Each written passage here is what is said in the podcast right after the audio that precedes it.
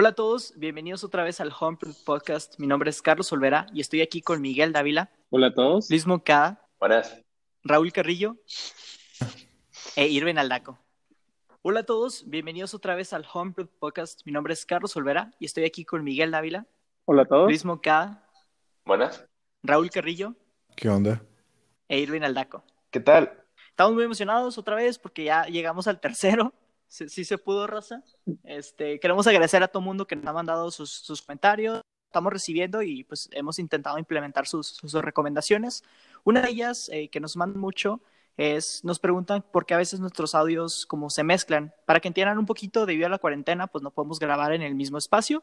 Entonces estamos haciendo una aplicación que nos permite a cada uno grabar como su parte.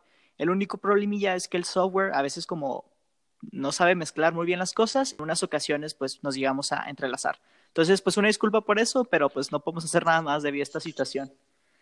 Pero bueno, entonces ya queremos empezar con este tema. El tema de hoy va a ser las películas de culto. Es un tema que nos interesa mucho, ¿sí o no, Rosa? Sí, la verdad. Sí. Entonces, para, para, la gente que no sabe muy bien qué significan las películas de culto, eh, la definición viene de los años 70, donde grupos de fans se juntaban como un culto a ver los estrenos de medianoche de películas consideradas no aptas para el horario estelar. A estos fans se les llaman seguidores de culto. Eh, es un grupo de fans súper metidos que les encanta la película y crean una subcultura para mantenerla viva. Algunos fans incluyen los grandes blockbusters, sobre todo si fracasan en taquilla, pero los puristas se centran exclusivamente en películas oscuras que rechazan por así decirlo, el status quo. Muchas películas de culto encuentran su éxito en años o décadas después de su estreno, encontrando un lugar en la tele por cable, VHS, DVDs o pues ahora en, línea. Y pues las películas de culto con frecuencia rompen tabúes culturales, muestran violencia, en algunas ocasiones gore, sexualidad, obscenidades o combinaciones de, todo esto, ¿no? Y pues resulta una controversia, se censuran, incluso se prohíben. Entonces todo esto genera un más interés por ellas. Entonces, Monkey, creo que tú eres el experto en el tema, por si quieres arrancar. bueno, no, no diría tanto así un experto, más que leí un poquito en internet, pero totalmente por, por gusto, pero venga. Ah, yo traté de, de, investigar realmente, pues, qué era lo necesario para que una película fuera considerada como de culto, cuáles eran los requerimientos. Y aunque es muy subjetivo, porque cada quien tiene su, su definición, hay unas cosas que sí se mantienen eh, constantes, que son como la, categorización. Muy rápidamente, sin, ponernos muy técnicos, es, eh, la primera es películas tan malas que son buenas. Este, precisamente le llama la atención a la gente porque no, no están muy bien hechas o, lo perciben como, como tan mala que, que, es cómico, ¿no? Este, algunas son del género camp o la estética camp, como el video de esta eh, Taylor Swift, el último que sacó, bueno, o, uno de los últimos que sacó. Este, la nostalgia también es una categoría muy importante. Las películas de medianoche, como mencionaste. Eh, en esta acá hay películas como Donnie Darko. Eh, otra categoría es el arte y la explotación, o el grindhouse, como algunas personas podrán conocerlo. Y eh, por último, las últimas dos es películas de géneros B, que son pues no las más populares, de género A, y animación, ¿no? películas animadas. Y pues cada, cada una película este, cae en alguna de esas este, dentro de las películas de, culto. Una de mis películas favoritas, ahorita que la mencionaste, es la de Donnie Darko, que la neta está bien rara. Me acuerdo que cuando la vi, uno, la tuve que ver porque estaba llevando la clase de, de psicología y pues nos dijeron que la viéramos, ¿no? Por alguna extraña razón. Y yo, por algún, esa misma noche tenía insomnio, decidí verla como a las 3 de la mañana y sí, no pude dormir por culpa del conejo. Tengo que admitirlo. yo, yo he visto eh, fotos del conejo, pero no, no tengo contexto, yo no la he visto, la Güey, está, está horrible, güey, está ojete. No, está bien. Güey, está con madre la película. Sí, sí, la, no, no, la película está con madre, güey, el conejo está ah, ojete. Imagínate que ah, tú estás así que todo cool, él es así un chico normal, común y corriente, y luego de repente tu mejor amigo imaginario es un conejo todo diabólico, güey, que te dice que lo quemes todo, güey. Entonces, pues, véanla, güey, está bueno. También una de las películas, creo que más, de, las que entran más populares son The Room, que hace poquito incluso sacaron la, con este James, James, tú dale, güey, tú dale. No, dije, I did not. I quoted, Ah. I quoted. Ah, Este, está la de Rocky Horror Show, eh, Napoleón Dinamita, The Big Lebowski, eh, Naranja Mecánica, incluso The Shining, que para mucha gente es como que muy buena película, pero el problema es que cuando salió en el cine no tuvo buenos reviews. Entonces, como que está raro a veces encontrar películas que tú, que ahorita ya se consideran como arte tipo Fight Club o Pulp Fiction, saber que en su momento no lograron como que el éxito en, en taquilla que ahorita tienen pues por aparte, ¿no? Sí. De hecho, bueno, yo, yo viendo unas listas o rankings de, de- las 100 o 50 o 10 mejores películas de culto, me di cuenta, yo, yo creo que algo que me, me llamó mucho la atención es de que muchas de estas películas ya las hemos visto y no las conocemos como películas de culto, o incluso si no las hemos visto, conocemos el nombre porque en otras películas hacen como name drops, las mencionan o hacen referencias a, y, y a lo mejor no las captamos en ese momento, pero, pero hacen esa referencia a esa película de hace 20 o 30 años o más. Y, y son referencias pues de, de cultura pop a final de cuentas, como en eh, Ready Player One, que está inundada de referencias de, de eso, ¿no? Sí, y de hecho creo que eh, los, los memes han ayudado mucho también a eso. O sea, yo, yo empecé a conocer las películas de culto por culpa de los memes. Como cuál meme de qué.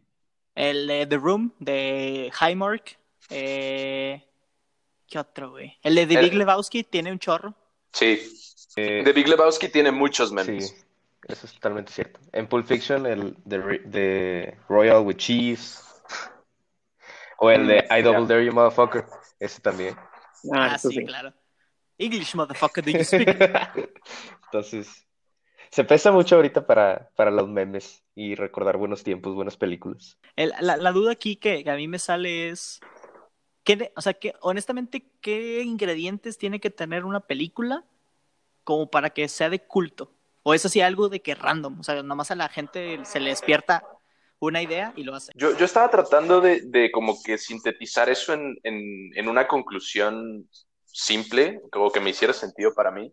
Y a pesar de que hay todas estas características y categorizaciones y definiciones y demás, yo creo que lo más importante, el elemento más importante en una eh, película de culto es que ah, apela a un nicho, o sea, a un grupo muy específico de gente que puede empatizar con la película, sentirse aludido y decir, ah, yo me siento igual que los protagonistas de la película, o a mí me pasó lo mismo, o, o yo tengo esos ideales también, que es como algo, pues que te puedes sentir representado, ¿no? Yo siento que eso es lo más importante, porque eso, eso trasciende más que si solo ves la película y te reíste un rato y se acabó y ya no la vuelves a ver nunca. Yo siento que si, si conectas a ese nivel, es imposible que la dejes a un lado.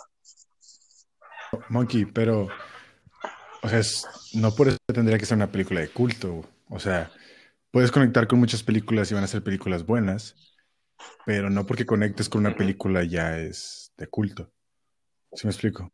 O sea, sí, no, no, por, no por ti solo, pero si eres tú y un grupo de gente, que era como decía la definición, pues ya, ya no eres un individuo, ya eres un- una subcultura, un grupo de gente, ¿no? Pero por eso- Que siente lo mismo. Yo creo que ahí nos estamos acercando más. Que tienes que tener una, una, una fanbase determinada, que, o sea, que, que sea, o sea, digamos, un número de gente, no nada más así como que ciertos individuos ahí que, que les gustó. Y aparte, pues que, que sean muy, ¿cómo decirlo? Muy expresivos con respecto a, a esa película, ¿no? O sea, por ejemplo, en el caso de, de, de Rocky Horror Show, este, que digo, en muchas listas la categorizan como la número uno de todas las películas de culto. Eh, en, esa película, haz de cuenta que con ellos lo que pasó fue que cuando la estrenaron, la estrenaron en los cines, pero en un horario normal. O sea, digamos como si fuera un box office. Y luego, este, resulta que, pues, la gente, o sea, la poca gente que fue a verla en ese entonces, se quedaron bien traumados y fue así como que, no, no vayan a verla, de que es un asco, esto no, no está chido. Entonces, este, la pasaron ahí a las, a las funciones de la medianoche, que era donde usualmente pasaban, o sea, películas que, que no destacaban en el box office, pero que, o sea, que les veían cierto potencial así para un cierto número de audiencia. Entonces, este, una vez que la gente empezó a ir a esas funciones de la medianoche, eh, hubo gente que les gustó tanto, o sea, se quedaron tan, tan identificados con la película que hasta volvían ahí a, a la siguiente función de la medianoche, pero no sé, o sea, había gente que recitaba frases de la película en medio de la película o que se iban vestidos de los mismos personajes de la película. Entonces, este, o sea, como que tienen que expresar eh, en cierto modo su, su culto hacia, hacia esa este, obra cinematográfica. Ahora una cosa, o sea, bueno, no sé si sea lo mismo, pero por ejemplo, eh, lo que veo es que muchos de estos títulos de, películas son de años, pues la verdad, desde 1929 y creo que pues lo de este Napoleón Dinamita, que es 2004 creo, pero no hay muchas actuales. Ahí se debe eso a algo, o sea, que no haya, que sea nada más un periodo en el cine que es lo que encuadra este periodo del cult movies, o sea, hoy en día también podría hacerse, porque si lo tomamos, si fuera estrictamente películas, entonces Harry Potter también podría ser una película.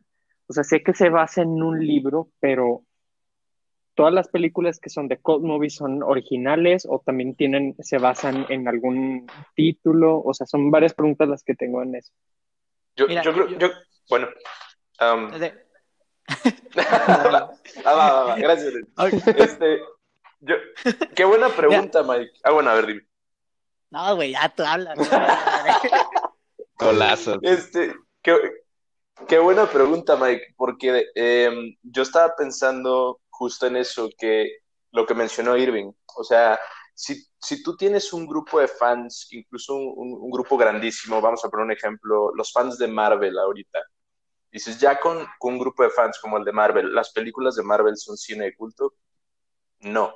Pero, ¿por qué no?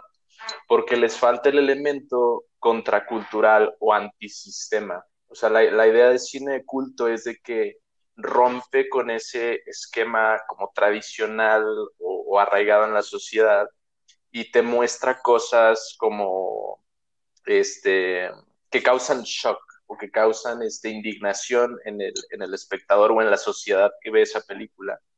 Y por eso el ejemplo muy bueno que puso Irving, dices, el Rocky Horror Picture Show cuando lo pasan a teatro en las escuelas americanas o en los teatros americanos, usualmente la gente que iba y participaba en esas presentaciones de teatro era pues los chicos de teatro que eran bulleados o la gente LGBT o la gente que era parte de grupos como sociales marginados, no sé, no sé qué era en esa época, pero haz cuenta los emos y punks de esa época, pues iban y participaban en esas presentaciones porque encontraban un, un nicho donde eran aceptados, vamos a decirlo así, o así lo veo yo.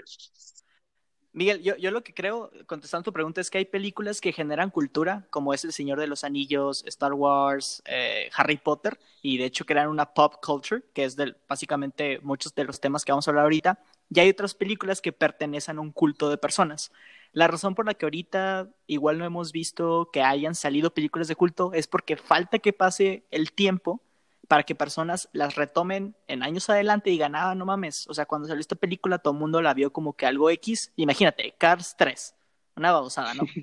que realmente, sí, que o, o, los, o no sé, los Minions, güey, que todo el mundo dijo, güey, que va a ser película, pasan 10 años y luego gente en su momento dicen, güey, no mames, esta película está tratando temas que ahorita son muy relevantes y de ahí sacan su cultura y, y hacen mamadas, ¿no? Entonces yo creo que de ahí viene, o sea, hay películas que generan cultura y hay películas que pertenecen a un culto. Y realmente no te das cuenta hasta que alguien agarra ese VHS, DVD, el streaming y dice, güey, no tengo nada que hacer, me voy a poner high, me voy a poner borracho ve la película y dice, güey, trae temas de que bien densos y se lo pasa a sus amigos y poquito a poquito se empieza a generar. Que de hecho hablamos de esto como que es un pequeño número de personas, pero cuando decimos pequeño nos referimos como uh -huh. a millones de personas. Porque si realmente, o sea, estamos hablando de 50 mil, o sea, no, no genera el suficiente ruido. Sí tiene que haber un poquito más de personas para que se atraiga a la gente. Sí, de hecho, como que una tendencia que podemos ver en este tipo de películas de culto o sea, no en todas, no, no en la mayoría, pero, no, digamos, al revés, o sea, en la mayoría, pero no es como generalizando, que parte de lo que los hace películas de culto es que empiezan y son un total desastre, o sea, eh, monetariamente hablando. O sea, son, no la hacen en la taquilla, este, son películas que todo el mundo considera que son muy malas. Entonces, este, de repente, como que, o sea, tiempo después, se hacen buenas. O sea, la gente lo vuelve a retomar y, y este, como que le empieza a dar la dedicación que tal vez pudieron haber tenido antes. Porque, por ejemplo, si lo, si lo comparas tú con, con, El Señor de los Anillos, este, no sé, toda la saga de Star Wars, o sea, sí crean como que su cultura y la gente que es súper mega fanática, pero desde un inicio tienen éxito. Mm. Sí. Pero esa es la fórmula, o sea, para que sea un cult movie tiene la fuerza que tener un major flop cuando salió. no? no, no creo. O sea, es no, no, no creo que sea como que un must, pero ponle tú, imagínate que ahorita, Parásitos, ¿no? Ajá. Imagínate que no hubiera tenido como que suficiente lo que tuvo en estos Oscars, que hubiera sido una buena película, y pero se quedó en Corea del Sur, ¿no? O sea, como que no tuvo suficiente hype. Ok. No le fue mal en, en Corea del Sur, pero realmente no tuvo ese éxito en el resto del mundo. Pasan unos años y la gente la empieza a agarrar y se hace famosa, pero como no tuvo ese éxito previo, ya no lo puede tener ahorita. O sea, no puede haber unos Oscars para que lo pongan como una de las mejores películas que ha sacado, ¿sabes? Entonces, estas personas que la vieron a su parte, de hecho muchas de ellas se vuelven fanáticos y ponen las películas como las mejores películas del mundo. Conozco millones de personas, bueno, no millones, conozco un chingo de gente que pone a, a la de Monty Python and the Holy Grail como una de las mejores películas de comedia que existen, ¿sabes?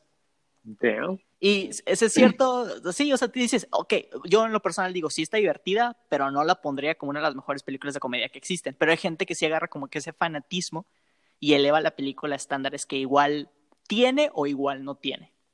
Tocaste un punto muy importante, güey. Pues como dice el nombre, o sea, es, prácticamente es como un culto. O sea, ahorita ya con lo que puedo unir de, de lo que dicen ustedes, es por ejemplo que estás como que muy devoto realmente a la película, o sea, sin importar si es mala o buena, tú encuentras, como dice Monkey, un nicho, un lugar donde te sientes representado, donde te sientes identificado y lo defiendes, es por eso que la gente le empieza a gustar, ¿no? Sí, yo creo que, tocaste ahí un punto importante. ¿Nice? ¿En qué sentido? Eh, no, o sea que, o sea que ya le entendí. No, no, tú no, ah, güey. Sí, no, pues precisamente lo que estaba diciendo Miguel. Cuando comparamos cuál es la diferencia entre un culto y una religión, eh, también tal vez podamos encontrar la diferencia entre una película de culto y una película exitosa como, como pues, la religión del Señor de los Anillos o la religión en la que se ha vuelto las películas de Marvel o la religión en las que podríamos ascribir las películas de Harry Potter, güey. Todo lo que han generado, lo extendido que han tenido, pero no se compara con el fanatismo de, de un pequeño culto de personas que tienen sus propias reglas, que en cierto modo eh, son de más exclusivos y que se definen a sí mismos con, con ciertos mucho más específicos y mucho más en contracultura de la religión dominante, de, de lo que aparece en la pantalla grande, de lo que tiene éxito, de lo que recibe premios. sí. sí, claro. Pero pues es, que ellos lo tienen que pelear, porque o sea, si, si, tú llegas con cualquier persona promedio y le dices, oye, creo que las películas de Star Wars son las mejores películas que tengan que ver con la galaxia. Es rara la persona que te los va a debatir. Igual sale el fanático de Star Trek, pero en general la gente va a decir, ah, sí. O sea, un, humano promedio. Igual, si dices las mejores películas de superhéroes son las de Marvel, igual. O sea, como que gente en general de todas las edades, como que lo va a apoyar. Entonces no hay necesidad para la gente que vota por eso que se quede. En cambio, a las, a las películas de culto realmente tienen que andar batallando y posteando y así como que para comprobar su punto. Sí, porque cuando tienes, que en base a lo que decía Roy y lo que decías tú, tienes eh, casas productoras grandes, Disney, Marvel y demás, que hacen sus estudios de mercado bien hechos y todas sus producciones tienen, tienen eso detrás. O sea, lo que están lanzando al mercado es algo que apela a muchísima gente y por eso tienen millones de fans. Y el éxito es, vamos a decir, casi garantizado, porque hay una fórmula detrás y mucha inversión. te, puedo decir que sí, pero ponle tú. Un ejemplo, la de eh, The Shining. Estás hablando de que el director es un director súper renombrado. Eh, el libro viene de un escritor súper renombrado, pero en su momento no tuvo el éxito. O sea, de hecho, y si ves ahorita The Shining, sin leer el libro, porque si lees el libro, honestamente te arruina la película, pero si ves The Shining como la película en sí, a mucha gente le gusta, ahorita. Entonces, digo, no necesariamente tienen que tener una fórmula, puede que su fórmula falle, como Pulp Fiction, o sea, no puedes decir que es una mala película o que tiene una mala fórmula, simplemente la manera de contarla en ese momento de la historia no era como que para ese público. Este, Pero tiene un... Exacto, exacto. Entonces, no necesariamente si tienes la fórmula... No es la manera convencional de contar ah, las cosas. Eso es como que una película de culto. Porque aparte, yo, yo creo que con el cine de culto es, es lo contrario. O sea, tienes eh, a lo mejor eh, directores que están eh, haciendo algo totalmente innovador o nuevo o, o están haciendo su propia fórmula, como digamos, por ejemplo, Tarantino, que en su momento empezó como cine de culto y, lo hacen, digamos, casi artesanal. es una película hecha diferente. Y, aunque Tarantino sí alcanza eh, el mainstream y se vuelve famosísimo y ahora sus películas son taquilleras, pues la mayoría de, los, de los directores de, culto se quedan como que en ese nicho de, cine, pues no voy a decir de arte, pues no soy de cine, pero para mí casi, ¿no? Es que yo creo que no es como que Tarantino empezó como un, como un director de culto. O sea, si es culto o no, no sabemos. Va a depender de un futuro. Va a depender de. Sí, va a depender de cómo evoluciona, si se crea la comunidad o no. Si se generan esas reglas, esa exclusividad, ese misterio de pertenecer a, al culto de The Rocky Horror Picture Show o al culto de, de que vas ahí, te sabes las canciones y cantas y luego lo, lo cuentas con tus amigos y volteas a ver a la bolita de, de, la otra high school y tú estás hablando de Rocky Horror Picture Show y ellos no. ¿Sí me explico? O sea, es como que esa, eso de contracultura, eso de nosotros sabemos algo que ustedes no y a lo mejor es algo como que más low, pero ustedes se lo están perdiendo y vean lo que nosotros sabemos y lo empiezas a pasar, pero lo empiezas a pasar como es como algo secreto porque va en contra de, las reglas normales. Se tiene que propagar como, como un coronavirus, o sea, los contagiados no pueden ir ahí diciendo, ve esto, ve esto, ve esto, ve esto, porque tú sabes que si yo les digo, vean el topo, pues ¿cuántas, ¿cuántas personas la han visto, güey? ¿Se me explica? Eh, pues exactamente. de aquí de los cinco, ya somos dos, güey. es mi punto, es es algo así como que no puedes ir diciéndolo a los cuatro vientos porque tiene algo de censurado, tiene algo de prohibido, tiene algo de contracultura y tenemos un tabú, tenemos que esperar a que la comunidad se vaya creciendo y las vaya sacando de ese pinche, eh, de esa fosa, güey, de la que se hubiera abandonado de otra manera, que la cultura dominante no quiso reconocer. Es como los renegados, ¿no? No, no, no. O sea, ¿La película el término. O el término? Son los renegados del cine. pues sí, yo, güey, pero se escucha como que debería de haber una y seguramente es de culto, güey. sí, güey. Hay una película que se llama Renegados y es del 2000. Ah, se llama The Lake en inglés. Ah, no, creo que la película de Lake no es muy buena. Eh. Tiene un 4.4 de 10, güey. Ni pedo, la vamos a tener que ver. Pero pero, pero al 85% de las personas les gusta esa película. Eso me suena a culto. No lo sé, Rick, parece falso. Dice, durante la guerra de Bosnia, un grupo de Navy SEAL es enviado para realizar operaciones encubiertas. Durante un descanso descubren que en el fondo de un lago hay un enorme tesoro de lingotes de oro que los nazis robaron durante la Segunda Guerra Mundial. El equipo decide recuperarlo a pesar de ser una misión casi suicida. Parece falso, como dicen. Pero, pero, güey, no lo sé, pero se han puesto a leer algunos de los títulos de, de estas eh, películas de culto, o sea, se escucha, los títulos y las descripciones están épicas de, muchas. De... La neta no. ¿Cómo, ¿Cómo no? Mira, te voy a leer la de las aventuras de Bokaru Banzai, que si se acuerdan sale en Ready Player One, la mencionan. Ve, escucha ah, esto. Dice, el aventurero, neurocirujano y músico de rock Bokaru Banzai y su equipo anticrimen, los Hong Kong Cavaliers, deben detener a los invasores alienígenas de la octava dimensión que planean conquistar la Tierra. Dime si eso no se escucha épico. épico. yo creo que está genial esa descripción. Es lo más increíble que he escuchado. gracias por compartir. Gracias. Ahorita eh, que, empezamos a, el tema, Monkey, tú mencionaste que había diferentes categorías y una de ellas es películas tan malas que son buenas. Y creo que ese es como uno de los sellos de este grupo, el de ver películas muy malas solamente para como que pasarla bien. La más icónica, me atrevo a decir que es la de Birdemic. yo, quisiera, yo quisiera decir algo, güey, acerca de eso que acabas de mencionar.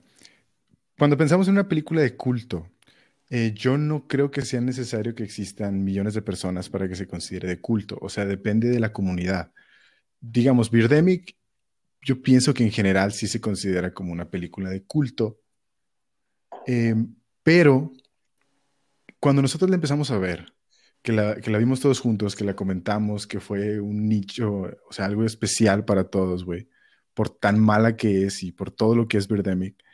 Entonces, es esa experiencia que, que, es, que es extraña y que empiezas a compartir con tus amigos, y aunque a lo mejor somos cinco ahorita, pero se generó como un culto, o sea, se generó como esa, esa, esa somos fans de Birdemic y si la gente te pregunta, o sea, tú no vas por la vida recomendando la película de Birdemic a cualquier persona. yo, yo sí. Yo, sí lo hago. yo no sé si lo hago porque me gustó o por trolear, la verdad. Pero yo lo hago por, troleo. Es que es tan troll que te guste. Es que, o sea, entiendo lo que, lo que quieres decir, Roy, pero al mismo tiempo, ponle tú, nosotros, con Birdemic, ¿sí? Es nuestra película de culto. Pero si, lo, si la exportas al mundo, puede que no entre en general dentro de la categoría de culto, ¿sabes? Puede que no tenga los suficientes seguidores para que la gente como que haya hecho un consenso de, ¿sabes qué? Sí, es una película de culto que creo que las otras películas sí lo han tenido por el hecho que hay más gente que la sigue. Pero tú, sé que The Room cada año tiene un, al menos una proyección donde va un chorro de gente a verla. Entonces, como que ese following que tiene la película le, da el nombre de película de culto. Como todos los años viéramos Birdemic. Sí se puede. Sí. Nosotros, sí, pero yo digo que más gente. O sea, digo, yo estoy en contra de eso de que tiene que ser mucha gente. yo sí creo que tiene que ser mucha gente porque si no, solamente tú y un grupo de personas lo están nombrando. Y, y maybe no es oficial, es, pone tú, no sé, maybe no es una buena analogía, pero si, si un grupo de gente se juega a jugar un torneo de FIFA eh, y tú ganas, no se puede definirte tú como un buen jugador, por así decirlo, ¿no? Eres el mejor jugador de, de ese grupo, pero necesitas como que más gente que participe que les ganes para decir, sabes que Roy es un buen jugador, por ende Roy es un jugador de culto. Sí, estoy de acuerdo. Esa es mi analogía. Pero ahí el problema con ese ejemplo es que es muy fácil identificar un ganador o un perdedor de FIFA. Pero, ¿qué tan fácil o difícil es identificar una película de culto? Ahí tendríamos que meternos quién es la autoridad. O sea, ¿dónde está la RAE de las películas de culto, güey? ¿Se me explica? Por eso digo que sí pueden existir películas de culto, aunque sean entre seis o cinco personas, solamente que no las conocemos. ¿Podríamos hacer película de culto a Shrek?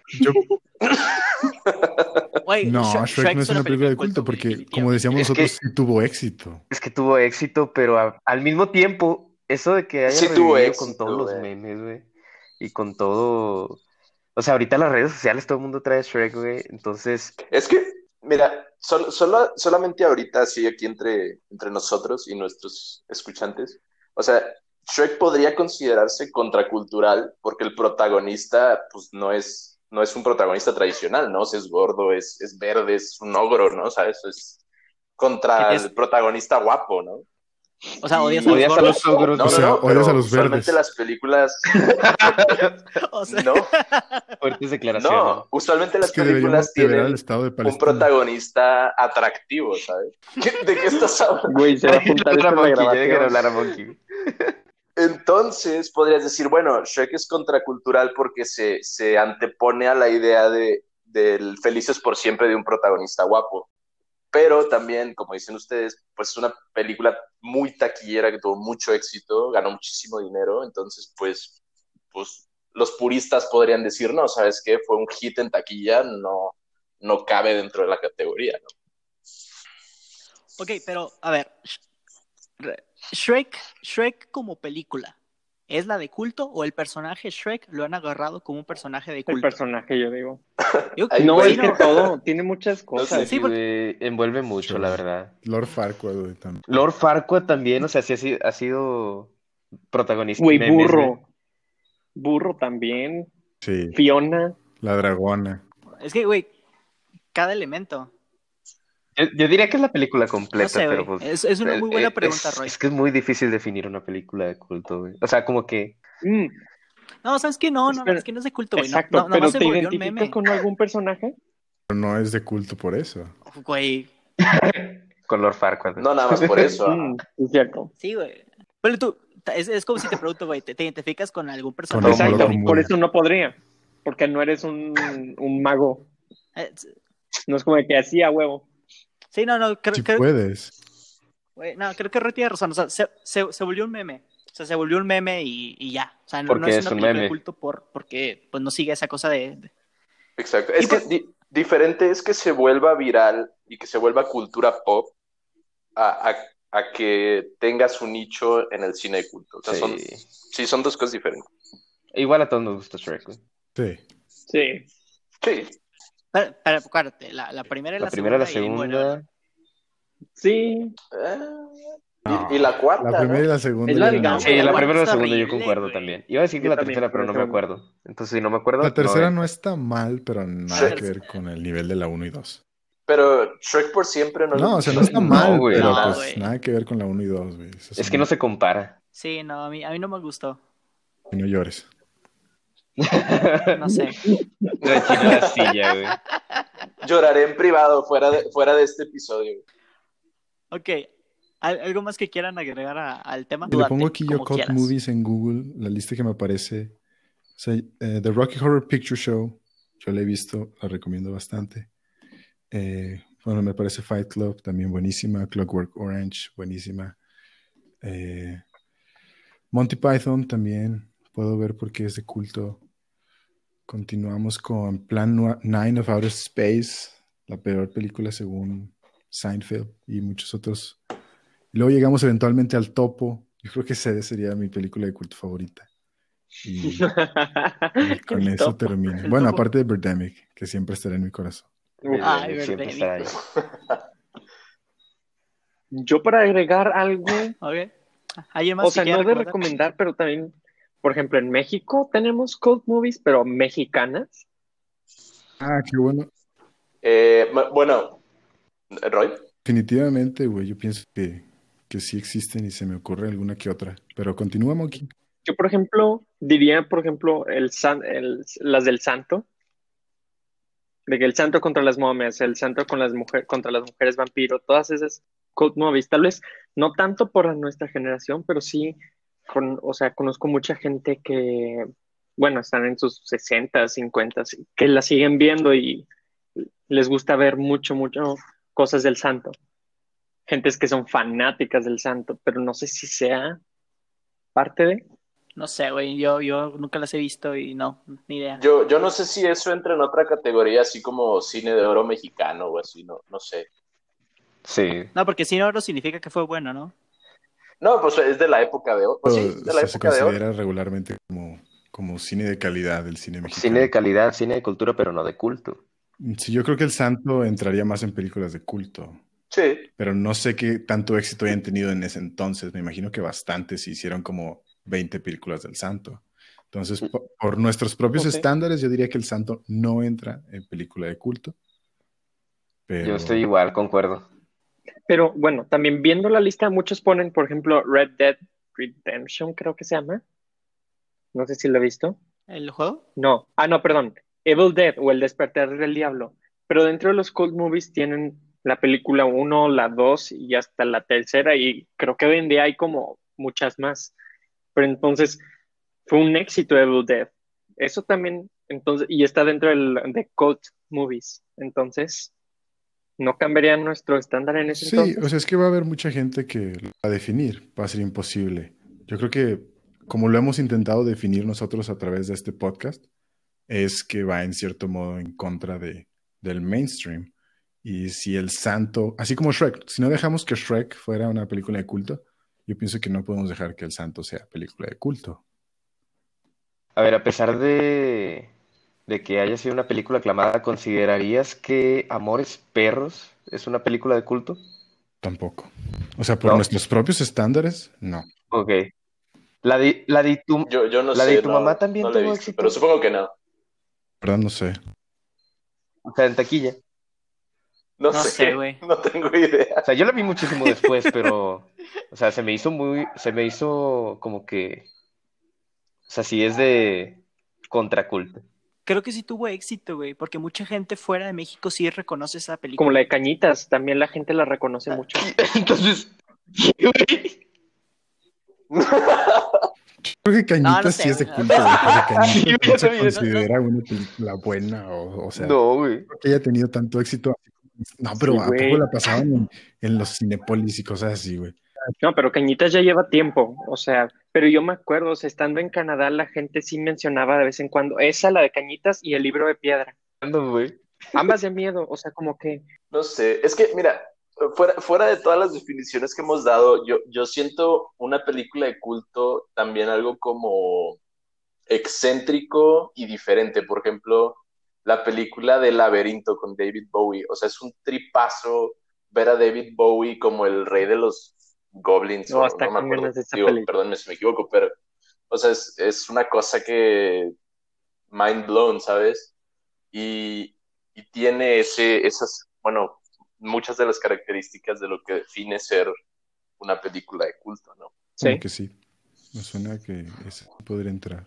No sé a cuánta gente del mainstream le gustaría ver a David Bowie haciendo eso, entonces. Pudiéramos decir que existen películas de culto de talla internacional y de talla nacional. O sea, porque, por ejemplo, o sea, si nos vamos a, a esa parte de, o sea, lo que dijo ahorita Miguel, o sea, que hay películas que, bueno, en el caso de la de tu mamá también, que tuvieron éxito en otros lados, son reconocidas en otros lados, o la de Cañitas, pero, o sea, digamos que nada más aquí de manera nacional, hablando de México. Pues mira, a mí se me ocurre una, o sea, cuando pienso yo en cult movies de México, no soy muy conocedor, pero yo incluiría una película que vi el otro día que se llama Satánico Pandemonium, La Sexorcista. Sí, sí, ¿Qué? Ah, ok. Que ya lo había escuchado, güey. se llama ¿En qué- Satánico en qué Pandemonium, La? Sexorcista. Chéquenla en Google. Eh, eh, para mí eso tiene que ser una, una película de culto mexicana. O sea, ¿En qué página estaba, en Google. Búscalo, andas se llama buscando? Satánico Pandemonio, la sectorcista. Pues de, No, güey, me da miedo. es es de antigüita. 1975. Bueno, mira, es de yo- una monja. Yo me metí, me metí un poquito al internet para, para investigar esto que nos estás diciendo y dice una página, no sé si la, la gente que nos escucha concuerde, Ciudad de Dios, puede ser un- una película, tal vez. Um, City of God. Este, City of God, Brasil, sí. ¿no? ¿O es de aquí de México? sí, creo que sí. Creo que Sí, es sí. de Brasil. Y pues, no, pues un montón de películas, o, o sea, de otros países. Es que se me hace que son así, películas pues, así no que te conozco. dan un tripazo, güey, como la de Santa Sangre de Jodorowsky, esa también es muy buena. De- Es una película mexicana, cuenta como película de culto. güey. Sí, yo creo que sí, yo, yo concuerdo, güey. Entonces nos pasamos a la sección de noticias. ¿Alguien tiene algo que quiera compartir que haya pasado en la semana? Me di una vuelta al patio. No, güey, para discutir, güey. Um, No, Eh, he visto que en todo el mundo hay una falta, digo ahorita por los temas del coronavirus, que hay una falta de, de respiradores y de ventiladores. Entonces, este, ahorita muchas empresas que no se dedicaban nada que ver a hacer, o sea, están empezando a hacer respiradores de cero. O sea, cre- creo que GM está haciendo respiradores. Eh, y, o sea, mu- muchos, este, muchas empresas que, que no se dedicaban así para nada en ese tipo de cosas, ahorita están metiéndose un chorro. Y digo, tiene sentido, o sea, yo creo que los tiempos van a cambiar de, de los negocios, o sea, la manera en la que hacemos negocios, o sea, los, los negocios que tenían éxito, algunos ya no van a tener, y en el caso de, de esto, o sea, pues quién se iba a imaginar que una industria de, que hace carros, güey, iba a empezar a hacer equipamiento médico. ¿Qué, crees que cambie la cultura? Porque, por ejemplo, sé que muchos países de Asia, Miguel, me, puedes igual respaldar con eso, pero ya estaban muy acostumbrados a usar eh, cubrebocas, que es algo que aquí en la cultura del, del, occidente no se usa mucho. Entonces, ¿cree que después de esto, como que se puede ver más personas en la calle, como que ya adaptándose a, a cuidarse más? Yo no creo. Yo pienso que sí. O sea, en México no creo, la neta. Yo creo que en América nos, nos creemos muy inmortales, güey, y no, no nos gusta sacrificar como comodidad o libertades personales por, por cuidarte un poquito más. Yo creo que no, a la gente güey. O sea, por ejemplo, yo tengo alergias y ahorita en primavera el polen, güey, me hace estornudar bastante. Yo creo que he pasado con alergias 20 años de mi vida, jamás se me había ocurrido la idea de usar un puto tapabocas. Ahorita después de esto del coronavirus, digo, pues qué pendejo, güey. En, la, en el siguiente, la siguiente primavera salgo con tapabocas y ya no me da estornudo. O sea, ¿sí me explico? Yo pienso que sí ayuda, sí, sí va a ayudar a normalizar un poco el hecho de salir con tapabocas. Yo creo que sí vas a ver a más gente con tapabocas de repente. No sé. Al menos yo sí voy a usar tapabocas el próximo año. Me vale. O sea, de, de que aumente, yo digo que sí, pero culturalmente no creo que se arraigue hasta que haya, haya otra pandemia o algo parecido, porque en la cultura asiática el hecho de usar tapabocas es, pues no solamente para cuando tú solamente estás enfermo o las alergias, como dice Roy, o si estás en un hospital o en construcción.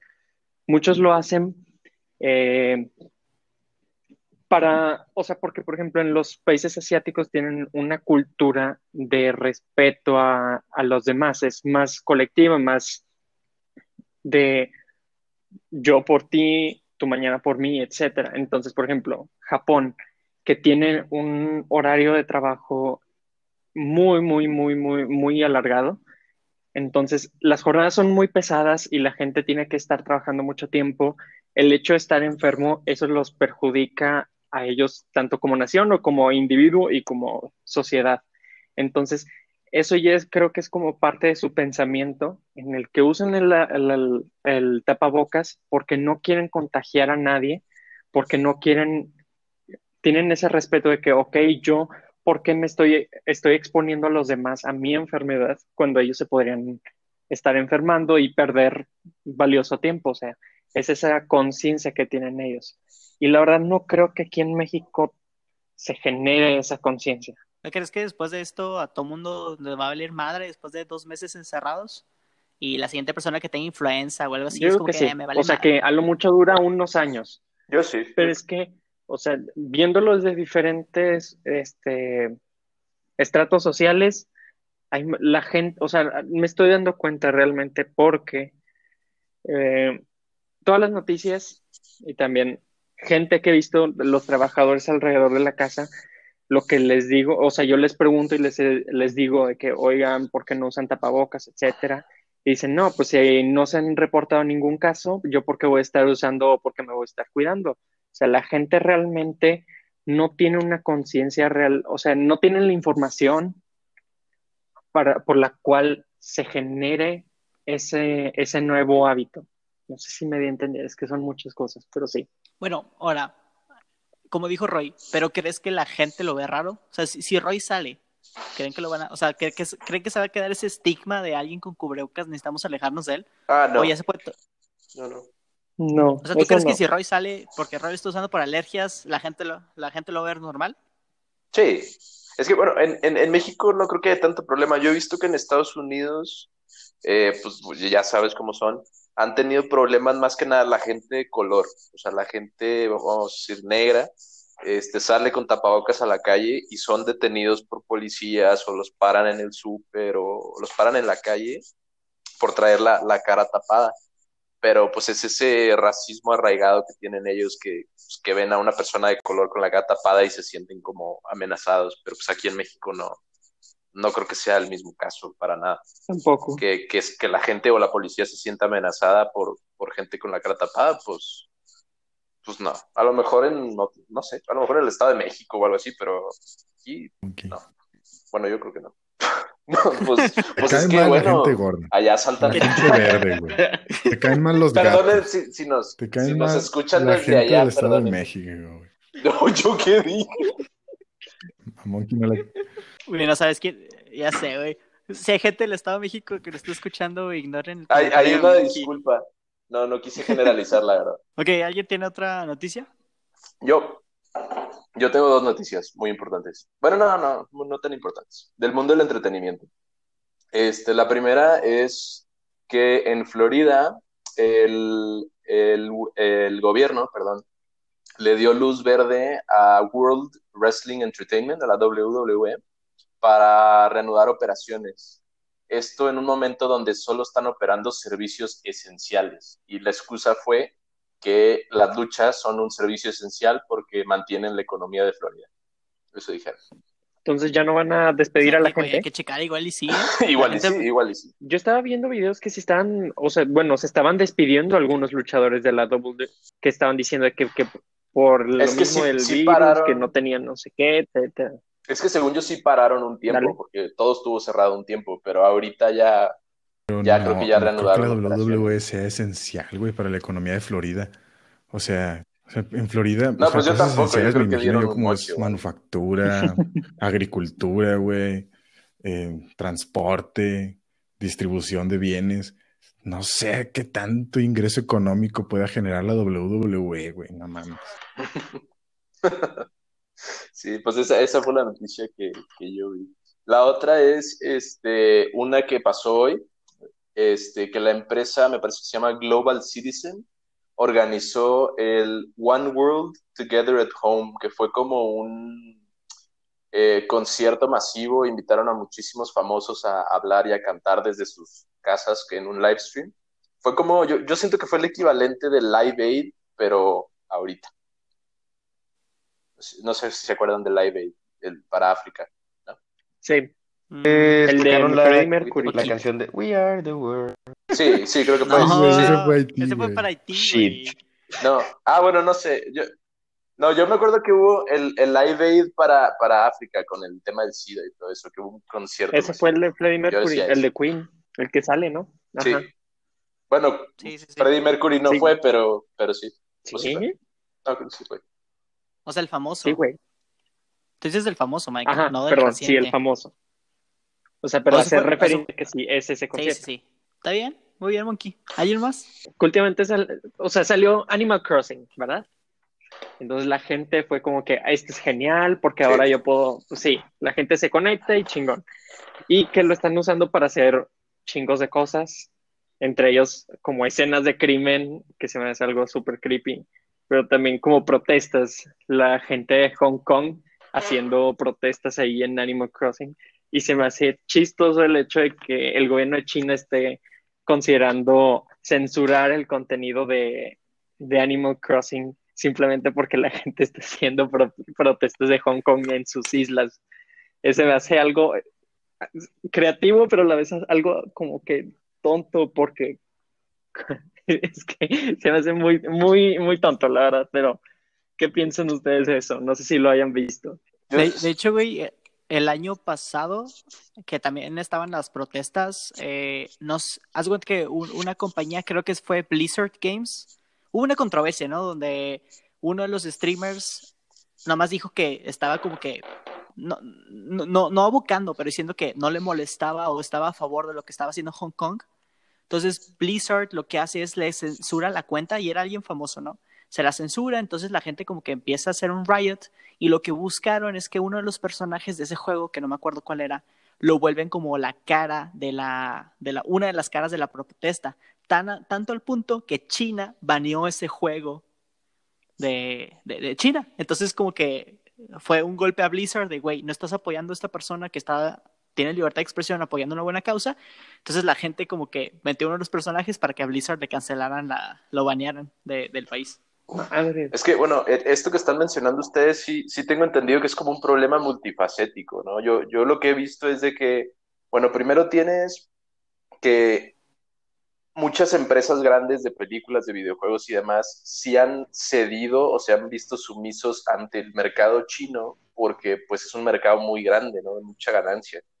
Entonces, muchas veces el, el China tiene mucha influencia en ese sentido en el contenido a nivel mundial lo, segundo es lo mismo de Hong Kong, o sea, Hong Kong está reclamando su soberanía, están siendo censurados en muchos aspectos, como con el Internet, y buscan eh, escapar ese, ese cerco. Por ejemplo, en Minecraft. En Minecraft yo sé que unas personas hicieron como un servidor o una biblioteca, o, no, no, no, entendí cómo funcionaba muy bien, pero era como un acceso para que la gente de Hong Kong pudiera leer contenido mundial, eh, evitando los sensores chinos, ¿no? Los, los, este, la censura. Y, y, creo que les tumbaron el servidor, o no sé cómo funcionó, ya después los cacharon. Y, y todo eso. O sea, es, es como el Internet tratando de, de, arrojarle un hueso a los, a los de Hong Kong como para echarles la mano y pues China activamente como que tumbando todo eso para ellos. Maldito China. Nice. Nos quedan siete, siete, minutos. ¿Hacemos recomendaciones o nos vamos a una pregunta? Recomendaciones. recomendaciones. Ok. Va. ¿Quién empieza? ¿Qué recomiendan? ¿Monkey? bueno, yo empiezo. Este, bueno, primero que nada, yo les recomendaría no empezar por las películas más densas, sino irse por las películas de culto más populares o más mainstream e irse trabajando la lista hasta que lleguen a las más oscuras, ¿no? Pero las que yo por título les recomendaría sería Ah, bueno, la de Bokaru Banzai la recomiendo, no porque la haya visto, sino total Esa. Este, capaz es un fail, pero la verdad yo la voy a ver, a lo mejor ustedes también la comentamos. Y otra que recomendaría es eh, The Big Lebowski, no sé cuál es el título en español, yo ya la he visto muchas veces, es una película que me encanta, está muy tripeada y, también es de las más eh, mainstream que hay. Y Monkey se viste como uno de los personajes. Ahorita me parezco al protagonista. No, no, la verdad. Este, y pues ya, la verdad no puedo recomendar más porque no las he visto, entonces no quiero, no quiero regarla. Ok, yo recomendaría la de Donnie Darko, nomás que no la vean por favor a las 3 de la mañana mientras tienen insomnio. Sí, trauma. Definitivamente no la vean a las 3 de la mañana.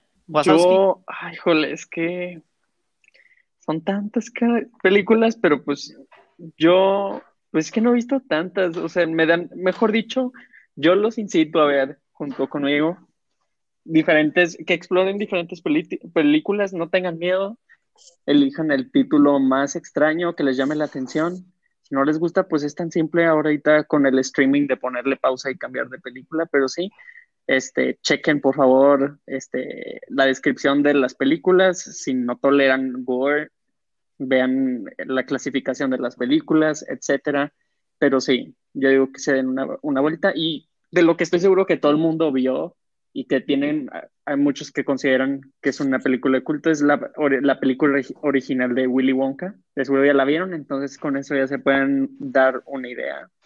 Pero, por ejemplo, yo la que estoy seguro, seguro, seguro que quiero ver es la de Eraserhead, Eraserhead y, ah, y, ah, ¿cómo se llama esta? La que, fuck, del tipo de Burning Man, no, no es Burning Man, que Raúl, The Wicker Man. The, Wicker Man. No, pero la versión no, la, anterior de Nicolas Cage. Pero la anterior sí es buena, ¿no? Oh. Sí, esa quiero verla. Esa es la que se supone que es de culto, ¿no? No la de, no, no la de Nicolas Cage. Cage es la que es de culto. Según yo, según yo es la de Nicolas Cage, pero, pero chécalo bien. Pero sí. Roya, ¿vas tú? Eh, sí, pues como les mencionaba hace ratito, les recomiendo The Rocky Horror Picture Show. A mí me gustó bastante. Les recomiendo Birdemic. Es bastante mala, pero bueno, es, grande Birdemic. Siempre en nuestros corazones. Eh, y les recomiendo, ante todo, el topo. Les, cambiará la vida si son capaces de aguantar el topo. Ya, están del otro lado. Entonces, yo difiero con Monkey. Sí, yo difiero con Monkey. Las películas de culto son lo suyo. Entonces, ya, directo al topo. Sí, güey, directo a lo denso. Directo a lo denso.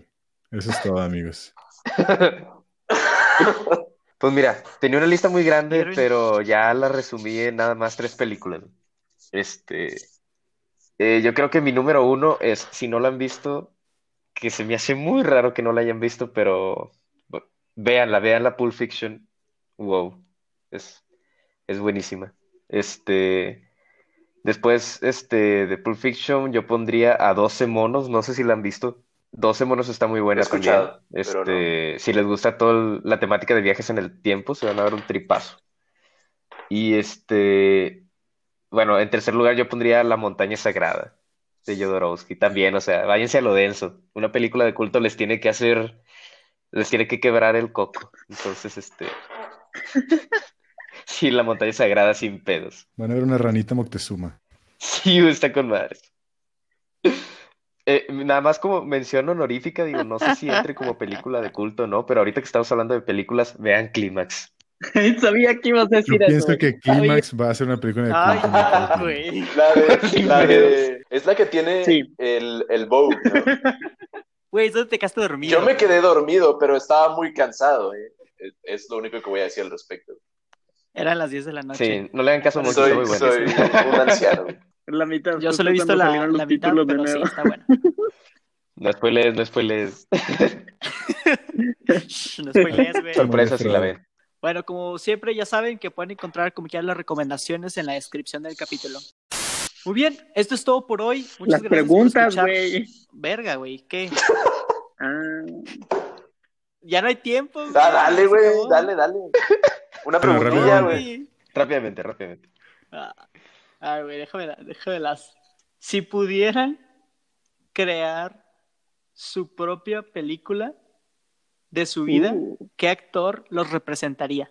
Bueno, hasta la próxima. Sí, güey. Mejor con eso empezamos a pasada, güey. A Se cancela todo, güey. Esto es todo por hoy. Muchas gracias por escucharnos. Si quieren seguir conectados con nosotros, nos pueden encontrar en Twitter como arroba homebrewed-p o en Facebook o Instagram como arroba hmbpd. Ahí pueden comentar, darnos sugerencias, hacernos preguntas e interactuar con nosotros. Estamos en casi todas las plataformas para escuchar podcasts. Si les gustó, no olviden darle cinco estrellas para ayudar a crear una comunidad más grande. Nosotros somos Miguel, Luis, Carlos, Irving y... ay, güey. Nosotros somos, Mi- Nosotros somos Miguel, Luis, Raúl, y bye. Nos vemos en la próxima. Gracias por sintonizar.